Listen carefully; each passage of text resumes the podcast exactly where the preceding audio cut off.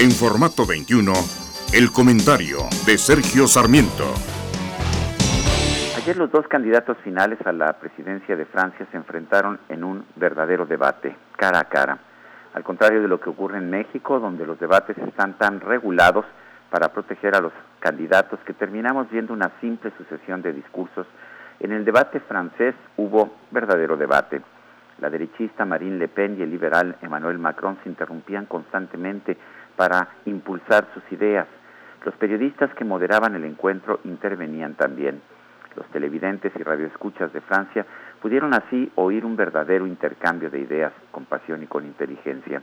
En México, en cambio, nuestros debates entre cinco o seis candidatos, con tiempos estrictos de tantos minutos para ofrecer un discurso u otro, terminan siendo un ejercicio muy aburrido. Hasta en eso hemos impedido el surgimiento de una democracia abierta y libre en nuestro país. Soy Sergio Sarmiento y lo invito a reflexionar.